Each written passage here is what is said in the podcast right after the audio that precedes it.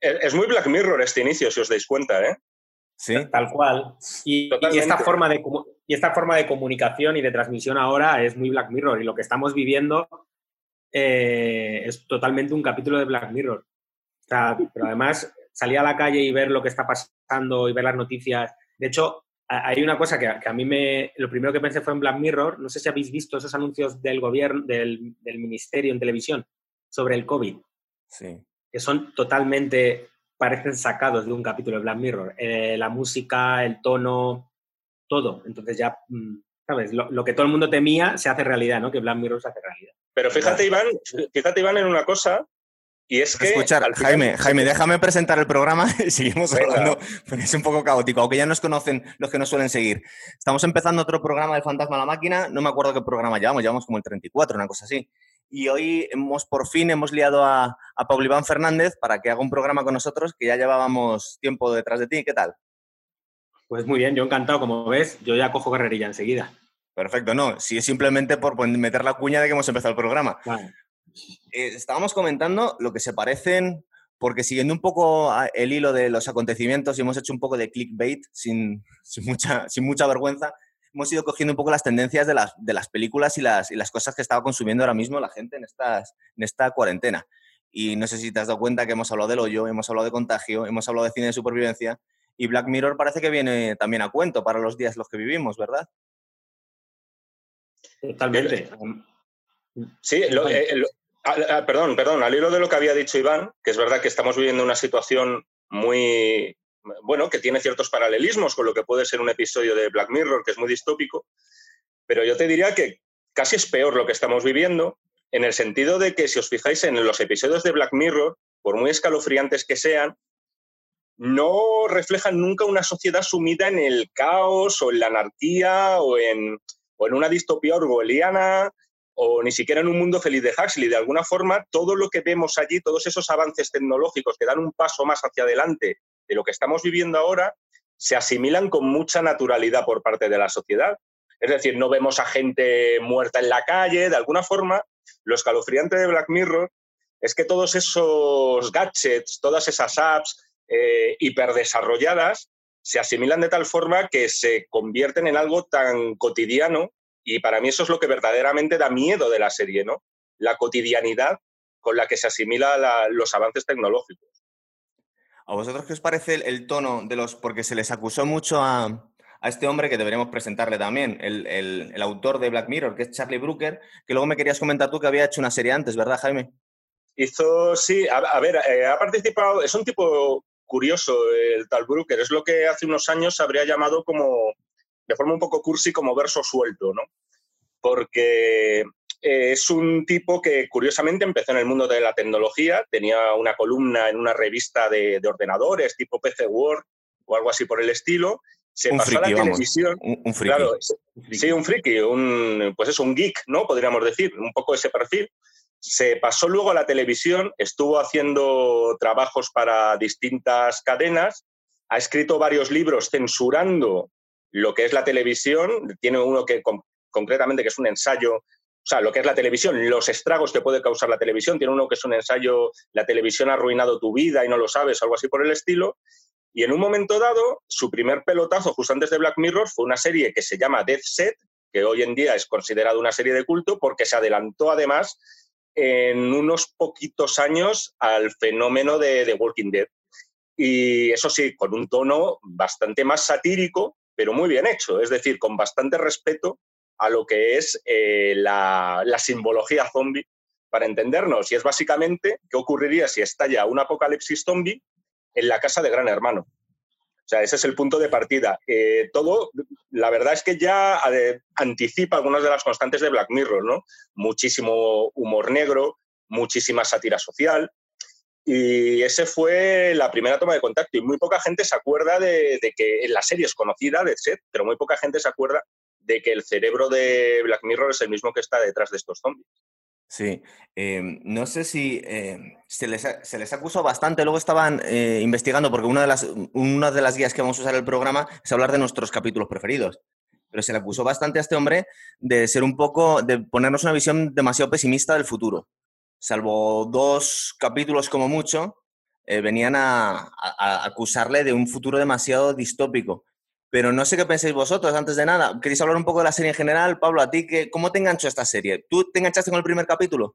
Totalmente. A mí el primer capítulo me, impactó mucho eh, porque me parece que era, me parecía que afrontaba una cosa de una manera muy cotidiana, como, como decía Jaime, pero al mismo tiempo no muy alejada de, lo, de, lo, que realmente creemos que puede pasar. Entonces, eh, para mí Black Mirror tiene un elemento fundamental por encima de cualquier otro producto audiovisual y es que eh, para mí siempre tiene un pozo pesimista, muy pesimista, eh, pero aún así siempre tienes esperanza cuando estás viendo los capítulos o cuando estás viendo las historias. Tienes esperanza de que algo de alguna manera acabe bien, ¿no? Porque te sientes tan identificado que crees que en la sociedad, pues, ¿no? Que todo se va a solucionar pero siempre tiene como un pozo negativo que a mí siempre me llama mucho la atención. Eh, siempre se dice que hay un par de capítulos que son positivos, pero vamos, yo creo que no. Yo creo que todos tienen un pozo siempre pesimista y negativo. Y, como, esta, como lo acerca tanto a la realidad, creo que eso lo hace atractivo al, espectador. Entonces, a mí Black Mirror me parece que es un acierto constante, incluso los peores capítulos siempre tienen un elemento que, que resulta eh, pues siempre te da que pensar, o sea, siempre le puedes dar mil vueltas a, lo que estás viendo. Y luego, que tiene un punto que aunque siempre se habla de que es la tecnología la protagonista Black Mirror, en el fondo el protagonista siempre es el ser humano. Entonces es la condición humana la que genera todo lo que ocurre en la serie. Lo único que hace es utilizar eh, cualquier elemento tecnológico para eh, demostrar cómo es la naturaleza humana al final Black Mirror, a lo largo de todos los capítulos, lo que se está diciendo es, da igual lo que inventemos, da igual eh, el avance tecnológico del que, ah, que contemos, da igual, al final el ser humano mm, tiene una parte tan chunga y tan, tan oscura que siempre sale a la luz, hagamos lo que hagamos. ¿no? Y entonces a mí siempre me llama mucha atención de Black.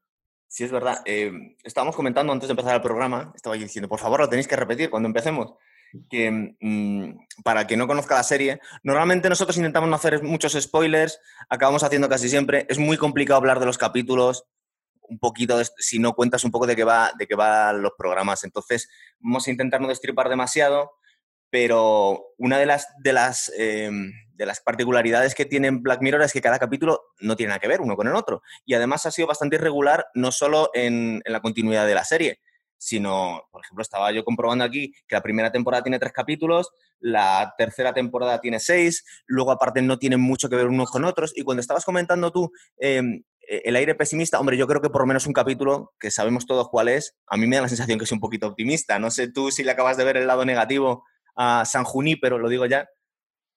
¿Le ves tú el lado feo a ese capítulo? Hombre, yo, eh, San Junípero, que es todo el mundo el que lo pone como positivo, a ver, al final no deja de ser una manipulación de la realidad, no deja de ser eh, crear una realidad alternativa. Eh, entonces, al final, como que te lleva a un lugar en el que la única manera de, encontrar cierta felicidad es en un mundo virtual, no en un mundo real. Sí. Y, sí tiene un, elemento, aparte que es triste la historia, no es precisamente alegre. ¿no? Siempre es a través de, una especie de, desgracia, ¿no? Entonces, mm, yo creo que siempre tiene ese punto Black Mirror. Puede ser el más amable probablemente. Sí, pero... Yo, creo que, ahora que cites San pero que es uno de los capítulos que, a todo el mundo le, gusta y a mí también. De hecho, es de los pocos que, que los que te consigue forzar la lagrimita y estoy con Iván en ese sentido. A mí me parece todo lo positivo que Black Mirror se puede permitir ser positivo. O sea, porque si os acordáis de ese capítulo en el que las dos protagonistas verdaderamente acaban juntas en ese Edén virtual al que la sociedad ha llegado, eh, se intercalan las imágenes de ellas dos, en plan Telma y Luis, con su coche y muy felices y tal, con la maquinita poniendo, digamos, que cada chip en su sitio, ¿no? De alguna forma, Charlie Brooker nos está diciendo, oye, vale, sí, guay, os he dado el final que todos queríais, pero todo esto es artificial. O sea, en realidad no lo habéis construido nosotros, vosotros ni nosotros. Lo han construido las máquinas, unas máquinas que ya son prácticamente autoconscientes. ¿No os acordáis de, un diálogo que tenían en Matrix, creo que era? Eh, uno de los rebeldes traidores que se llamaba Cifra o algo por el estilo. Bueno, se llamaba Cifra en inglés, no sé cómo lo tradujeron aquí. Venía a decir que estaba saboreando un filete y decía, me da lo mismo al final que este filete no sea de verdad, pero a mí es que me encanta. Al final, como que se ha conformado con vivir en Matrix y está contento con esa asistencia. Hombre, sin ponernos demasiado existencialistas, yo la, parte tremendamente optimista que veo en, en San Junípero es que nos da la posibilidad, dentro de la ciencia ficción, pero la posibilidad, entre comillas, real, de creer para un ateo o para alguien que no tenga ninguna creencia espiritual en un posible paraíso o en un posible cielo o en estar con en un ser feliz durante miles de años siendo jóvenes y con tus seres queridos. Entonces, esa es la parte bonita. Os veo muy pesimistas para querer buscar ahí el lado negativo. Porque, porque hay, un elemento que nunca se cuenta en estas cosas y al final acaba siendo el mismo elemento de siempre en todas las películas de, de final feliz. Es decir, el final feliz es en ese momento, pero tú no sabes cómo es un mes después es decir, tú vivir mil años en la misma situación probablemente acabes loco y quieras salir de ahí. ¿Cómo salir de ahí si no sabes que estás viviendo algo en lo que puedes salir? Entonces, un, segundo capítulo de San Junípero, si se atrevieran, sería la desgracia que es estar ahí atrapado sin poder salir, ¿no? De hecho, tenéis el reverso tenebroso o una posible continuación de San Junípero. Lo tenéis en un episodio que a mí me hace mucha gracia, porque es una antología dentro de la antología que ya es Black Mirror, que es Black Museum, que son, tres, historias, son tres historias cortas. Y en una de las historias, una chica muere y le dan la oportunidad de seguir viva en la mente de su marido, algo que parece irreversible. ¿Qué pasa? Que eso acaba como el Rosario de la Aurora. Ella está harta y el marido todavía más, porque no puede ni practicar sexo con esa mujer siempre metida en su cabeza. ¿Quién no nos dice a nosotros que las dos chicas de San Junípero no acaban hasta el moño una de la otra porque están atrapadas en una realidad virtual e irreversible, ¿no? O sea, quiero decir, ese, ya te digo que para mí es el episodio, no es hay otro que para mí es más optimista, que si queréis hablamos luego, pero es lo, todo lo optimista y feliz que se puede permitir un tipo como Charlie Brooker, que se ha considerado siempre eh, bastante misántropo, o sea, incluso en palabras literales. ¿Nos parecía también muy atractivo el hecho de que puedas, porque todos los que hemos nacido en cierta época, pues tenemos un cierto cariño a una música, a una estética, entonces la mayoría, la mayor parte de la serie está en los 80, pero es que una, una, algo muy atractivo que tenía este programa es que podías cambiar de época y todo. Podías irte a los 90, podías irte a, podías irte a los 2000, entonces las posibilidades son infinitas. Eres joven en los 80, eres joven en los 90 y eres joven en los 2000 tampoco sirve. ¿Creéis que volveréis locos aún así? No, porque habría, siempre, siempre habría un tope. Sí, bueno. Entonces no... A ver, eso es, claro, o sea, eso mola, pero te quiero decir que pensando un poquito más allá, claro, al final es una, al final el capítulo retoma el mito este de la tierra, no sé si era en Nepal o, por Asia, del Shangri-La, ¿no? De la eterna juventud, de ser siempre, de ser joven para siempre. Entonces, claro que sí, claro que todo el mundo lo quiere. Pero mm, ya te digo, eh, no sé si a lo mejor también tienes la mosca detrás de la oreja, viendo tantos capítulos y tantas desgracias que las que acaba terminando Black Mirror, que de alguna forma te deja pensando, no sé yo si esto va a salir bien. Seguramente te estropea un poco ese capítulo ver el resto de los capítulos también, porque son, todos tan pesimistas, lo que este no lo puedo ver en un, como aislado en un, en un oasis.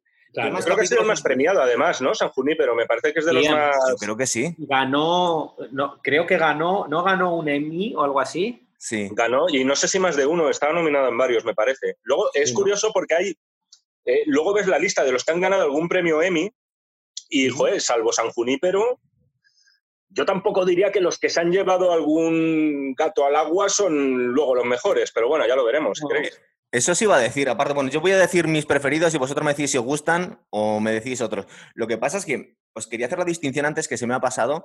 Yo creo que es muy importante también eh, entre capítulos que hay algunos que nos parece una, un escenario futurístico bastante lejano y otros que podía ser ya mismo directamente. Es que hay algunos que directamente no dan la sensación que estemos en, hablando de, de, muchos años por delante, sino simplemente, bueno, hay algunos que es que podían ser perfectamente ahora mismo. ¿Nos parece? claro. Totalmente. Bueno, el primero. Sin el primero, por ejemplo, para empezar. lejos, ¿no? Eh, fijaros, yo había elegido de la primera temporada el tercero, uno que lo llamaron, bueno, originalmente se llamaba The Entire eh, History of You, que es como la, historia completa de, ti. No sé si os acordáis, eh, un hombre tiene un dispositivo con el que va grabando todos sus, recuerdos, sus experiencias, la graba aquí y se la puede enseñar a su pareja. Y nos podemos imaginar la cantidad de posibilidades que podía tener eso, pero a fin de cuentas, lo que, lo que, la historia que decide contarnos este Charlie Brooker es una historia de celos en una pareja, ¿verdad? ¿Os gustó ese capítulo?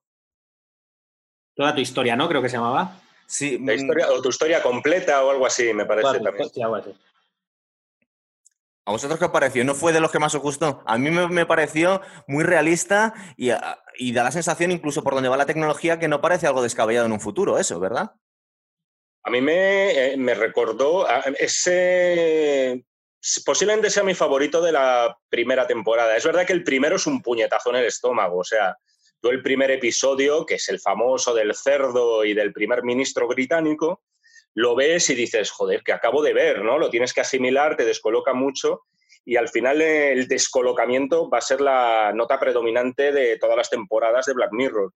Pero es verdad que este tercero es el primero que se mete en, otra de las constantes que va a ser este universo un poco sacado de Philip K. Dick, ¿no? De implantes virtuales, de recuerdos implantados o recuerdos pasados que puedes recuperar según tu antojo. Para mí este episodio, que me parece que habla mucho de esto que se, se conoce ahora como la violencia de control entre las parejas, me parece que en eso se adelantó unos cuantos añitos, porque es un término que lleva a lo mejor cuatro o cinco años en circulación, tiene un momento que me pareció muy incómodo y, y claro, cuando tú dices, joder, ¿con qué capítulos ha gustado más de Black Mirror? Yo diría más bien, ¿qué, capítulos ha impactado más? ¿no? el verbo gustar se me hace raro aplicarlo a esta serie, pero concretamente hay una escena en la que ambos, la pareja, que luego se echan los trastos a la cabeza, están haciendo el amor y entonces cada uno de ellos, con ese implante cerebral, lo que hace es recordar actos sexuales placenteros que hayan tenido en otro momento. Y como si estuvieran prácticamente viendo porno a la vez que se están acostando, ¿no? Y a mí eso me pareció escalofriante, o sea, me, dio como un mal rollo tremendo. No sé si a vosotros os pasó. ¿A ti te pasó, Pablo? A mí, eh, a mí más que mal rollo, o sea, no me dio mal A mí lo que me, lo que me dio es, fue una reflexión muy profunda sobre que realmente, además, precisamente hablando de esa secuencia, es una cosa que pasa mucho en la realidad. Es decir, y, y, nos cuesta aferrarnos a ella. Es decir, muchas veces estás en situaciones en las que en tu mente se están recreando otras cosas, otros recuerdos. Eh, y eso pasa, no es ciencia ficción, es realidad. Entonces, ¿qué pasa? Que cuando te lo hacen físico, cuando, cuando lo que no existe te lo materializan, te genera un poco de, hostia, espérate, que es que algo que solo me pertenece a mí, que forma parte de mí y que le puedo echar la culpa a una desconexión en mi cerebro, de repente no. O sea, es que pues, puede haber un disco duro y puede quedarse ahí. Entonces me tengo que enfrentar a ello ya no solo yo, sino lo que tiene a mi alrededor. Y eso era para mí lo, perturbador, ¿no? Que de repente era como, hostia. Pero en el fondo no es el injerto lo que lo provoca, es lo que, decía al principio, no es el ser humano el que se comporta así. la tecnología lo único que hace es, de repente te dice, te doy la oportunidad de grabarlo. Pero no es que te estoy dando la oportunidad de, hacerlo y de recrearlo, sino eres al, final los pecados van a ser siempre los mismos desde hace 3.000 años a día de hoy. Es decir, la envidia, los celos, eh, la ira, la soberbia, la lujuria, ¿no? También, ¿no? Que, te pueda hacer perder la razón en un momento dado y dar pasos en falso. Y en eso la tecnología lo único que hace es eh, potenciarlo, ¿no? ¿Sabéis lo que es muy revelador de ese capítulo? Que dependiendo de quién lo esté viendo, eh, por ejemplo, cuando estamos hablando de, los celos en la pareja, hay gente que se pone del lado de uno o de la otra. Es curioso porque a mí, por ejemplo, me daba la sensación, digo, este tío me da mal rollo, este tío me parece un poco obsesivo, este tío me parece que está volviendo loco. Y otras personas dicen que no, que tenía toda la razón del mundo y que hacía bien en investigar porque fíjate, ha tenido razón. ¿A vosotros qué os parece? Que es curioso. ¿Quién, quién era el malo en ese capítulo? No, eh, a ver lo loco que estáis para mí realmente no, había ninguno malo. Además, las opiniones siempre muchas veces dependen de tu estado y de tu momento. Según el día que lo veas, en el momento en que lo veas, puedes pensar una cosa, puedes pensar otra. Además, es lo que decimos, impacta tan, tan fuerte en tu línea de flotación moral, porque va directo a un lugar en el que, hostia, sobre quién era el bueno, quién era el malo. Eso es. Claro, que no queréis ver buenos o malos. A mí, porque sí, es cierto que depende un poco de, del estado de ánimo. Y fíjate, estaba pensando, en este corte que hemos tenido, justo estaba pensando de lo que, de lo que había dicho tú, Pablo, em, en realidad tienes razón. Eh, por ejemplo, estamos viendo una historia de celos y la tecnología es totalmente accesoria. Es decir, si es verdad que da, da pie a obsesionarse más, porque una cosa es imaginarte a tu pareja con otra persona y otra poder verlo, pero más allá de ello es un ataque de celos como cualquier otro. Sí, además es una herramienta, es una herramienta más. Es decir, hace 20 años no existían los WhatsApp, ahora existen y es una herramienta de celos. O Instagram, o, y es una herramienta de celos. Y es algo que ahora se usa como, como una base para justificar o para denunciar unos celos. Es una cosa que antes no existía, ¿no? Pues es que esto es un poco, creo que, que lo mismo. Lo que pasa que va a un lugar un poco más, más que no te puedes escapar, ¿no? Claro. A lo mejor de yo que tengo aquí la lista de, capítulos, vamos a saltar a los que más nos gustan. Tampoco tenemos que hablar de los que necesariamente no nos llamen demasiado la atención. Pero estaba pensando que el anterior, a este, porque este que estamos hablando es el tercero de la primera temporada. El segundo lo llamaron 15 millones de méritos, o de, bueno, en, inglés. Era este capítulo que la verdad es que no entendemos muy bien la situación en la que está. Hay un chico pedaleando en una especie de gimnasio con una televisión en la que va ganando créditos. Si ve publicidad, y le quitan créditos o dinero, queremos pensar, si no ve la publicidad, que nos, yo, a mí me parece una situación infernal. ¿A vosotros os acordáis de ese capítulo? ¿Gustó? Que aparte luego lo, aderezaba con la participación en una especie de Operación Triunfo o La Voz. Eso es. Yo, o sea, eh, a la hora de seleccionar para este programa y tal, mis capítulos favoritos de Black Mirror, te reconozco que el de 15 millones de méritos lo he dejado aparte. Yo también lo había dejado simplemente es curioso, ¿verdad? No, sí, no sé, no, no porque fuera especialmente. A lo mejor no era lo que me esperaba después de haber visto el primer episodio o de ver incluso el de tu historia completa. No, no me acabó de, calar y efectivamente me aburrió un poco. O sea, no te voy a dar ninguna otra explicación. Creo que luego esa, esa temática que narra este episodio se ha potenciado mejor en otros capítulos, para mi gusto. Sí, ¿verdad? ¿A ti te gustó, Pablo, o te dejó un poco frío también? Eh, no, yo creo que el principal problema que tuvo es que eh, le perjudicó el, ser el segundo, ¿no? Eh, después de ver un primero. Y además, el primero está tan cerca de la realidad, digamos, entre comillas, que irte a una, a, una distopía así, tan, tan, radical, y luego volver a una cosa tan cerca de la realidad como el del que acabamos de hablar, ¿no? yo creo que le perjudicó. Yo, por ejemplo, el recuerdo que yo tengo de Black Mirror es, el, eh, para mí, la última vez que algo que se emitió en televisión creó impacto. Es decir, yo recuerdo que el primer Black Mirror se, emitió en una cadena eh, generalista, en prime time, y, era y yo creo que es el último recuerdo que tengo de algo que se emite en televisión que al día siguiente la gente lo, hmm. lo, lo comenta en cuatro me parece que se emitió Black Mirror, en cuatro. y, yo creo que de ya de las pocas veces, ¿no? Que, el último gran recuerdo que tengo de eso, que tiene mucho que ver con Black Mirror, ¿no? Hmm. Y, recuerdo que yo creo que causa tanto impacto el primero, que al segundo llegabas un poco sin aliento y con expectativas muy altas. Y, aunque está bien, porque es un capítulo que estaba bien, claro, evidentemente mm, rompía. Y sobre todo porque yo creo que ese señor, el Charlie Brooker este, se le trata mucho mejor siempre los temas que están más cercanos a la realidad que, los, que las distopías tan, tan alejadas, ¿no? Sí. Hombre, yo lo recuerdo, bueno, y tenemos un colega ahí, ya somos cuatro en el... Usted sabe mucho también. Yo lo que pasa es que lo, recuerdo por una situación infernal en la que estaba el, el, protagonista en un zulo, que eran todo pantallas de televisión, y si no veía un programa, un capítulo, le quitaban dinero y creo que es un momento en el que le están vendiendo eh, contenido erótico y él no quiere escucharlo y le van subiendo el volumen. Yo me estaba imaginando, me estaba acordando una situación que hasta hace unos años no la teníamos, que es, no sé si os ha pasado a vosotros, cuando vas a echar gasolina en una gasolinera que te meten una televisión con publicidad. Y esto a mí me impactó muchísimo. Digo, Dios mío, me están metiendo publicidad en situaciones que no me esperaba.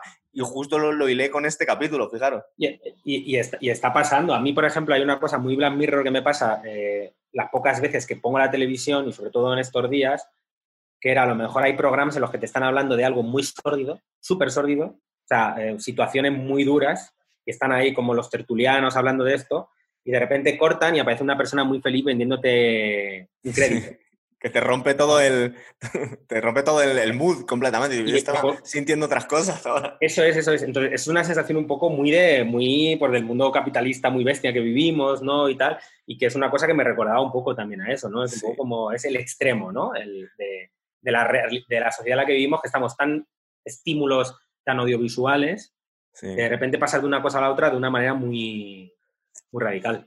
Eso lo comentado la gente que estaba escuchando Spotify, por ejemplo, estás escuchando Heart de, de Johnny Cash y te meten publicidad de, cualquier cosa, interrumpen completamente la magia. Y, oh, Dios mío, ¿qué has hecho? Me has jodido el día ya directamente.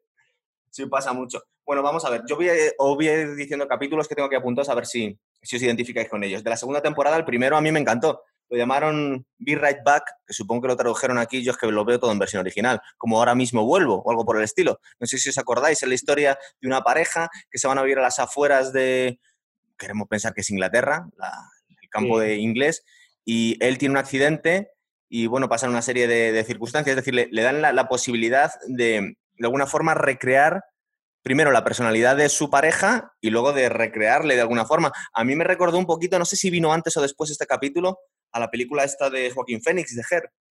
Mm. Que no es lo mismo. Her me parece que, es eh, anterior. Y de hecho, Her, me alegro de que lo comentes porque podría ser perfectamente un episodio de, Black Mirror, tanto por ética como por estética, por cierto. Sobre todo tiene semejanzas con alguno de los que ya, ya hablaremos, ¿no? Porque te dibujan un mundo de filtros de Instagram, prácticamente de colores pastel, y sin embargo con una, bueno, pues con una historia realmente trágica de amor, ¿no?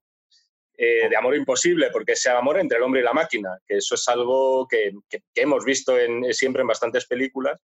Y en este caso, en el episodio que nombras, hasta que hace su irrupción el robot, por así decirlo, ya sabéis de lo que estoy hablando, podría hacerse. O sea, es decir, no es descabellado poder rastrear en todas las redes sociales de una persona que ha fallecido, eh, saber por esa información los gustos que tenía, las opiniones políticas que tenía y recrear una especie de, bueno, pues de, realidad eh, de realidad virtual, ¿no? Eh, que, moldea a esa persona, hacer algo, algo similar, ¿no? A, a, través de, sobre todo, de inteligencia artificial. Eh, no sería imposible verlo y yo no sé si alguien lo estaba intentando hacer ya, ¿no? Es verdaderamente siniestro, pero, pero así es. ¿A ti, tú, te acuerdas de ese, de ese capítulo?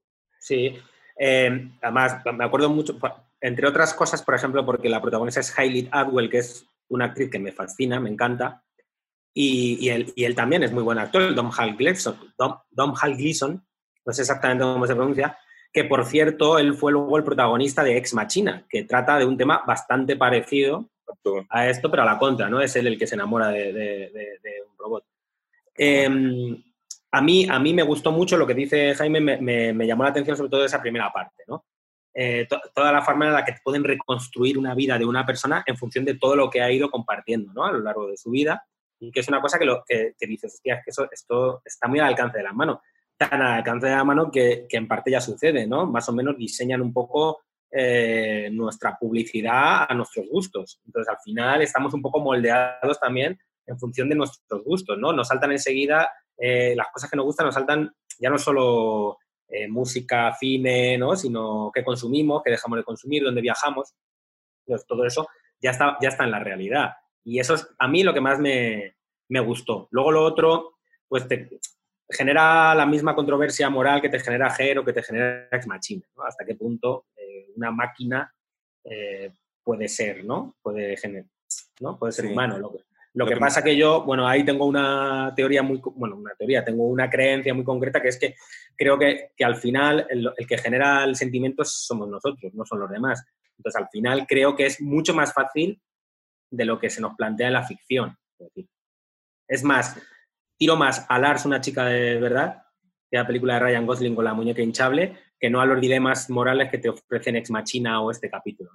Sí, lo que veis en este capítulo al final que ella de alguna forma recapacita y dice no puedo estar eh, vinculada emocionalmente a este robot, en realidad que es una, es una copia de mi, de mi, de mi ex, pero, pero luego no, bueno, estamos haciendo spoilers, pero al final no puedes hacerse de él, es curioso porque lo guarda como un trasto en el, en el trastero al, al hombre pero al final no deja de, no deja de ser una metáfora de una ruptura, ¿no? Eh, y, va un poco por ahí, yo creo, el trasfondo, ¿no? Que al final el ser humano eh, se aferra a un recuerdo y cuando ve que ese recuerdo no le va a hacer seguir viviendo, al final lo deja en, un rincón ahí no, se deshace de él, pero lo deja en un rincón, ¿no? Puede seguir la vida adelante. Total. Bueno, hay dos capítulos más. Yo me voy a ir al último de esta temporada, que yo creo que es, si no es mi preferido, es de los, de los que más me gustan, que es el, creo que lo llamaron Blanca Navidad, White Christmas, que para mí es, yo creo que es el mejor capítulo de, Black Mirror. O Oye, Gonzalo, perdón, has, pegado, has, pegado, un salto de la segunda temporada. Me he saltado dos, pero ahora lo iba a decir. Yo os iba a decir por si acaso queréis parar en uno de estos dos. Hay una que se llama White. ¿eh? Yo te iba a decir que. ¿Cuál, ¿Cuál? Hay dos más: White Bear y El Momento Waldo. White Bear es un capitulazo, tío.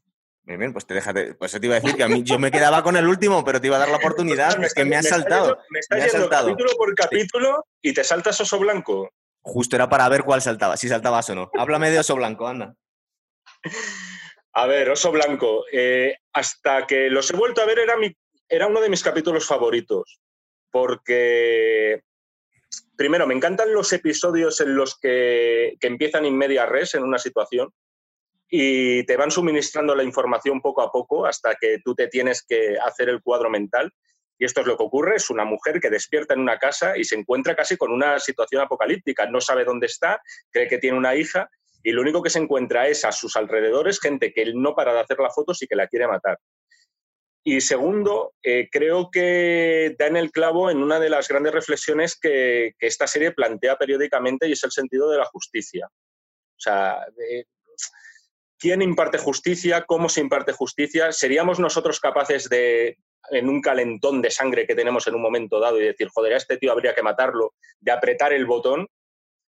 A mí, en ese sentido, me parece el primer capítulo de puro y duro terror en todos los sentidos, Black Mirror. White No sé qué opináis, a lo mejor no os gusta. A mí no me llamó demasiado. ¿A ti te gustó, Pablo? A mí me gustó, pero por un poco también por lo que dice Jaime y porque realmente se adelanta un poco a, lo que cada vez es más evidente en nuestra sociedad en, lo que llamamos online, ¿no?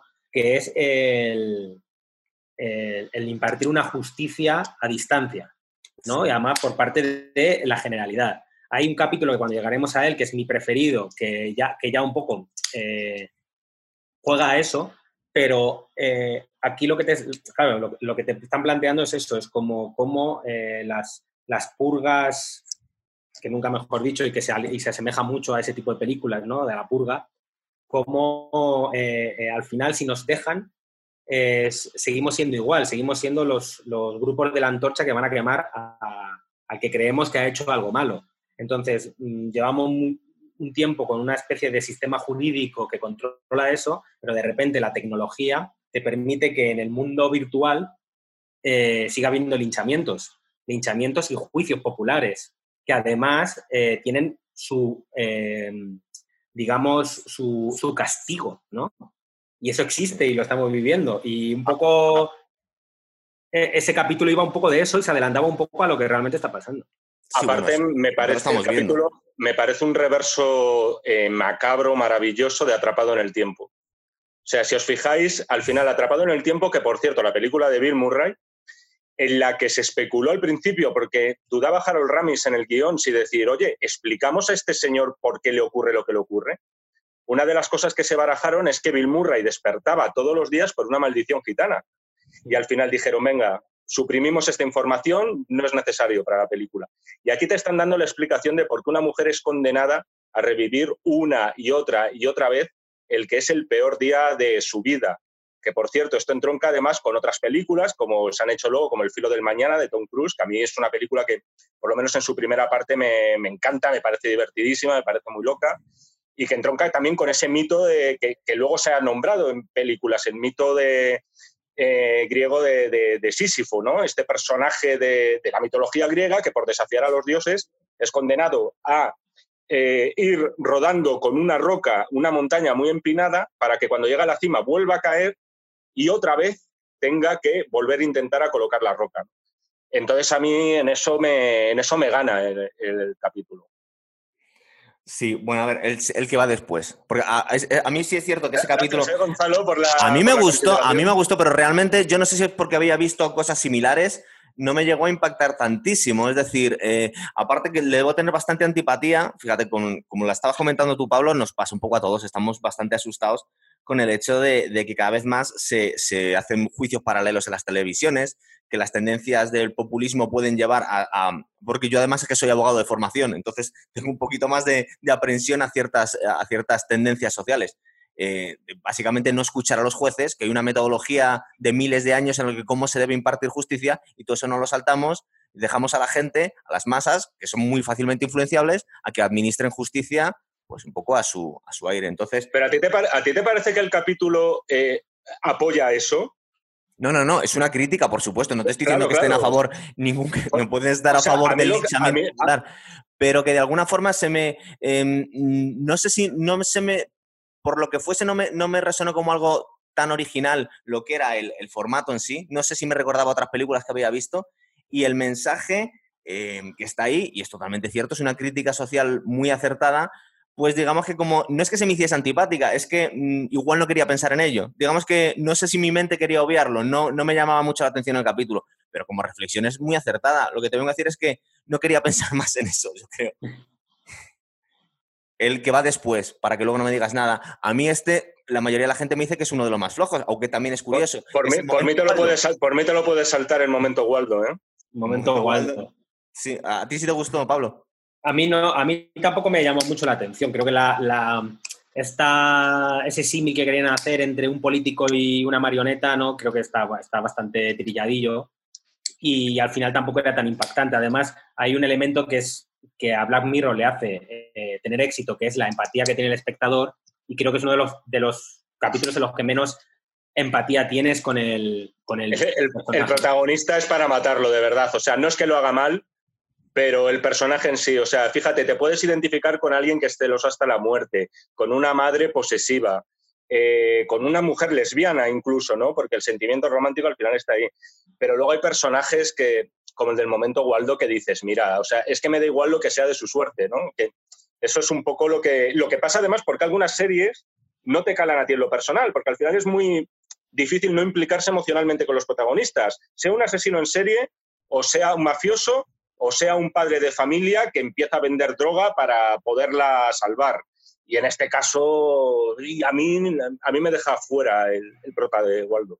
Además, que el hecho de que el, público se deje llevar por, por troles, entre comillas, metidos en la política y que puedan un poco manipular a la gente, es que lo tenemos bastante visto. Es decir, no, deja de ser una reflexión interesante, pero es que yo estaba pensando hasta la peli esta de coña que se hizo hace unos años, que a mí me gustó porque era una tontería adolescente que era Alige. Alige también se presentaba al Parlamento, es que lo hemos visto en todas partes, de, de frikis que de alguna forma se ganan el favor del público o estamos pensando aquí en España cuando mandamos al chiquilicuetre a, Eurovisión, es decir, que fricadas estamos hartas de verlas. Entonces, este capítulo no tiene mucho de original para mí, eso no me llamó la atención por eso, primero porque no es simpático y segundo porque tampoco nos cuenta nada especialmente nuevo, ¿verdad? No, eso es, y que, y que ya te digo que yo para mí, lo que decíamos, uno de los elementos más importantes es la, la empatía, ¿no? Que pase lo que pase, en el fondo estás un poco con el personaje, ¿no? Porque te sientes identificado con emociones y sensaciones. Y en este caso es un poco el más alejado, es el que yo creo que más se aleja del, espectador. No sé si por un problema de la historia en sí o por cómo estaba realizado, por cómo estaba contado, pero es verdad que es un poco el, es más, el más lejano. Claro. Con respecto al espectador. Y luego viene, a mí es el que más me gusta, yo creo que, que, de todos o casi todos los capítulos, que lo llamaron Blanca Navidad aquí, que es el último capítulo de la segunda temporada, creo que es, que, bueno, no sé si queréis comentar vosotros. A mí una de las cosas que me llama la atención es que, eh, que luego lo vamos a ver en más capítulos, nos metemos en Black Mirror en el hecho de, mm, em, realidades simuladas o incluso de crear una especie de, lo llaman cookies, de una especie de simulación de una persona a nivel digital y le pones en una situación... Eh, distinta para, para probarles. Es decir, este capítulo, no sé si os acordáis, nos está contando al principio la historia de un coach de, de ligues que se mete, sigue un poco a, a, los personajes para aconsejarles cómo deberían ligarse a una, pues en este caso a una chica, y sale fatal la, la, situación. No sé si queréis, ¿la contamos entera o no? ¿Qué os parece? No, bueno, como Es que si no, no se puede. Es que digamos que hablar de este capítulo sin contar la ¿eh? historia es complicadísimo. Realmente. Eh, sí, es muy complicado. O sea, es que además eh, son tres capítulos en uno. En realidad, si os fijáis, son tres historias que se están contando porque además, en realidad, no sabemos nada desde el principio. O sea, no sabemos por qué hay dos personas en una casa. Una de ellas, por cierto, es John Hamm. De Mad Men. El, de Mad Men. Y, Yo, o sea, no, contarlo no tiene mucho sentido. O sea, porque creo que es un capítulo que merece la pena verse y disfrutarlo porque son, es una hora de episodio, es un especial. Creo que es el capítulo más largo hasta la fecha que se había hecho de Black Mirror. Y son tres episodios en uno que al final acaban convergiendo en un final, ¿no? Entonces, a mí personalmente me gusta, me divierte mucho. Son, son, de hecho, es que concretamente eso es un especial muy concreto que se hizo para Navidad. Es como que no está en una temporada, sino que se hizo aparte, ¿no? Además dura, creo que son 90 minutos, incluyen tres historias. Era un formato nuevo que, que probaba Black Mirror, ¿no? Y que empezaba un poco a, a irse a lo de no ser una serie convencional. Nunca lo quiso ser, entonces lo que no quería era siempre ser una serie convencional. Entonces siempre buscaba sorprender. Entonces busca distintos formatos para sorprender, como luego lo, vamos a ir viendo. Y, está muy bien porque es eso, es una película. Realmente es, eh, es una peli que podrías haber ido a ver al cine perfectamente y que te hubiera sorprendido porque tiene cosas bastante interesantes. Lo curioso es que son tres historias aparentemente totalmente inconexas que tienen sentido justo al final pero si no lo ves hasta el final, no, hasta el último momento no entiendes de qué, por qué me estás contando una cosa y la contraria, ¿verdad? Por cierto, eh, me parece muy útil la primera mitad de la, de la, historia, el primer tercio, con todas las clases de ligoteo que da John Hamm, porque da consejos. Algunos que pueden ser bastante prácticos. Es como una especie, para que se hagan una idea la, la gente, es como aquel eh, Tom Cruise de Magnolia, que se dedica, pero como un poquito más cercano, ¿no? Porque lo de Tom Cruise de Magnolia era, era una especie de depredador, ¿no? Y este señor, vamos a contar si quieres eso, que es el punto de partida. Básicamente, que a ti te ponen un implante en el cerebro, te vas a un bar con la intención de ligarte a alguien y hay un señor que está viendo todo lo que dices y haces y él te va diciendo todo el rato lo que tienes que, cómo tienes que actuar, lo que le tienes que decir, si tienes que hacer el chiste aquí, cuenta el chiste aquí del hombre que va desnudo a caballo, eh, invítala a una copa, etcétera, ¿no? Y entonces la verdad es que me hizo bastante gracia ese inicio que ya engancha enseguida y tiene un final que no te esperas por ningún lado, ¿no? Estamos hablando solo de la, de la primera parte, bueno, de, la primera parte, de la tercera parte de, de, ese capítulo. ¿Nos parece, me voy a salir un poco del guion, ¿nos parece que eh, en el cine, me estoy acordando de tres casos. Cuando intentan encontrar a un, a un actor para interpretar a, a, un maestro de ligues, mm, los han elegido muy mal. Es decir, cuando coges a John Hamm, cuando coges a Tom Cruise o cuando coges a Will Smith, por ejemplo, en, no me acuerdo cómo se llamaba la, la, película, que hace de maestro de ligues, es decir, es mucho más inspirador si eres un tío feo, echado para atrás, eh, que, que, espantarías a las tías normalmente y, y, tus habilidades te permiten ligarte a mujeres impresionantes. Pero si eres Tom, Cruise, o si eres John Hamm, pues de alguna forma es que lo tienes un poco hecho. Es decir, dice, ¿qué me estás contando tú a mí? ¿Entiendes? es decir, está para mí me da la sensación que están muy mal elegidos los personajes. Si quieres realmente simular un, un, maestro de, de, de, ligas, porque me estás contando tú, si eres como Robert Redford, claro que te ligas a las chicas. Yo quiero ligar es si soy como Danny DeVito, macho. Claro, hay un, esto viene, toda esta vorágine de, estos maestros de la seducción viene de, un famoso libro que se llamaba El Método, de Neil Strauss, que era un, periodista de Rolling Stone, que evidentemente no tenía casi ningún éxito social, y a través de su libro cuenta cómo él se convierte en ese maestro de la seducción, ¿no? que es un poco lo que dice. De hecho, yo, yo durante un tiempo con un amigo estuvimos investigando para poder eh, escribir un guion, porque sabíamos que aquí en España era una cosa que iba a tener, que podría tener bastante tirón el contar una historia sobre gente que, aprende a ligar. De hecho, nuestro maestro de la seducción en nuestra cabeza era Enrique Villén. O sea, muy al, a lo que tú estás diciendo, alguien que no es, ¿sabes? Un tío agraciado, sino que simplemente es un seductor, ¿no? Pero lo que pasa que, que la, idea siempre de seductor, sobre todo en el mundo anglosajón, siempre es de elegancia. Eh, entonces, aunque seas feo, tienes que ser elegante. No vale, ¿sabes? Entonces, en la película, por ejemplo, en Hitch, en la que protagoniza Will Smith, sí coge a una persona que se sale de todos los cánones de lo atractivo y liga con una chica guapa. Pero el maestro sigue siendo Will Smith, claro, pero, es que en este caso el maestro John Hamm, y no sé si os acordáis, el, primer actor, eh, bueno, está contando que el liga al final consigue ligarse a la chica, pero eh, acaba, bastante mal la, situación el tío era un pobre hombre. Entonces, habría tenido más gracia si hubiese sido al revés, por ejemplo, ¿verdad? A la hora de, elegir a los actores. ¿No queréis destripar más el, capítulo este? Si lo dejamos a los que nos están viendo para, para que lo vean. Yo creo que sí, porque, además el análisis no nos va a llevar tampoco a descubrir muchas más cosas. Es verdad. Pues simplemente es de los más, es de los mejores, ¿verdad? Este capítulo. Mm. Sí, Gonzalo, lo es. Sí, tiene una estructura tiene una estructura más... Que no quieres contarlo, porque es demasiado... Si lo cuentas, lo destripas, claro. Es que yo creo que a veces... estamos diciendo a la gente, es de los mejores capítulos, es increíble, es una obra de arte de tres historias que, que que, cierran al final, una especie de obra maestro, pero no te voy a contar absolutamente nada. Efectivamente, no, porque yo creo que muchas veces contar un episodio de Black Mirror contado pierde. O sea, esto es como los chistes. Eh, a veces es mejor eh, sorprenderte desde el principio hasta el final. Y yo creo que es un episodio que a lo mejor no te provoca las lecturas eh, sociológicas que pueden tener otros, pero sin embargo es muy divertido de ver y de sorprenderse. Si cuentas que este señor de repente tiene un hijo, tiene una hija, tal, etcétera, yo creo que tampoco aportas nada. O sea, yo creo que, yo diría que es un episodio mm, para verlo, para pasártelo bien y, a lo mejor no pensar tanto como otros. Solamente si quieres eh, aportar una idea que me mola mucho de este episodio. A ver, es que tienes la oportunidad de bloquear a la gente. O sea, a mí eso me parece ah, maravilloso. No me acordaba yo de esa parte, sí. O sea, eso, eso, eso, me, por cierto, me recuerda un poco a esta peli de Woody Allen de. Ay, ¿cuál era? Desmontando a Harry, me parece, donde había un actor que siempre estaba fuera de foco. Y ah, siempre estaba desenfocado, que era Robin Williams. Y aquí pues te da la oportunidad de hacer eso, de oye, me estás tocando los cojones, te bloqueo. He dicho antes te desbloqueo, te bloqueo, te veo borroso y oye, maravilloso. Ni siquiera te digo, lo que pasa es que yo, yo me estaba imaginando la situación bastante problemática porque no le escuchabas no le veías, pero le podías agredir físicamente. Entonces yo creo que casi iba, iba a producir más, más agresividad en la gente. Digo, yo no sé si se acaba de ser constructivo esto, pero bueno. Pero la verdad es que como, como experimento está muy bien. Vale, pues pasamos a la tercera temporada. A mí el primer capítulo me encanta, lo llamaron Nose Dive, no tengo ni idea cómo lo llamaron aquí. ¿Os acordáis de la chica gordita? ¿Cómo lo llamaron? Caída en picado, sí. Caída en picado, que está, está bien traducido, significa eso, ¿eh? ¿Es verdad? Sí. sí, sí. Normalmente me quejo de las traducciones, pero es cierto. eh, es de una chica que está buscando popularidad. A mí, una de las cosas que me sorprende de este capítulo es que realmente no parece ciencia ficción ni un futuro muy lejano, parece que es para pasado mañana, ¿verdad? Mm. Sí, sí es, básicamente un mundo en el que, bueno, ya lo estamos viendo, tu estatus social depende del número de seguidores y de likes que tengas. O sea.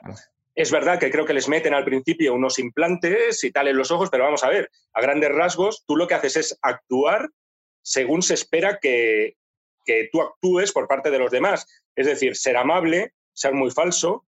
es un capítulo que está muy bien fotografiado. A esto me refería antes cuando hablaba del de Her, porque efectivamente todo tiene unos tonos muy pastelosos, muy de Instagram, muy que la gente, como no es su realidad, sino la que le gustaría que fuera.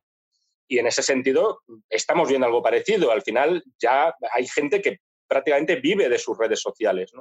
Y en este caso va un pasito más allá, que siempre el truco que tiene Black Mirror de decir, venga, vale, esto es así como tal, pero vamos a subirle una marcha más a la historia.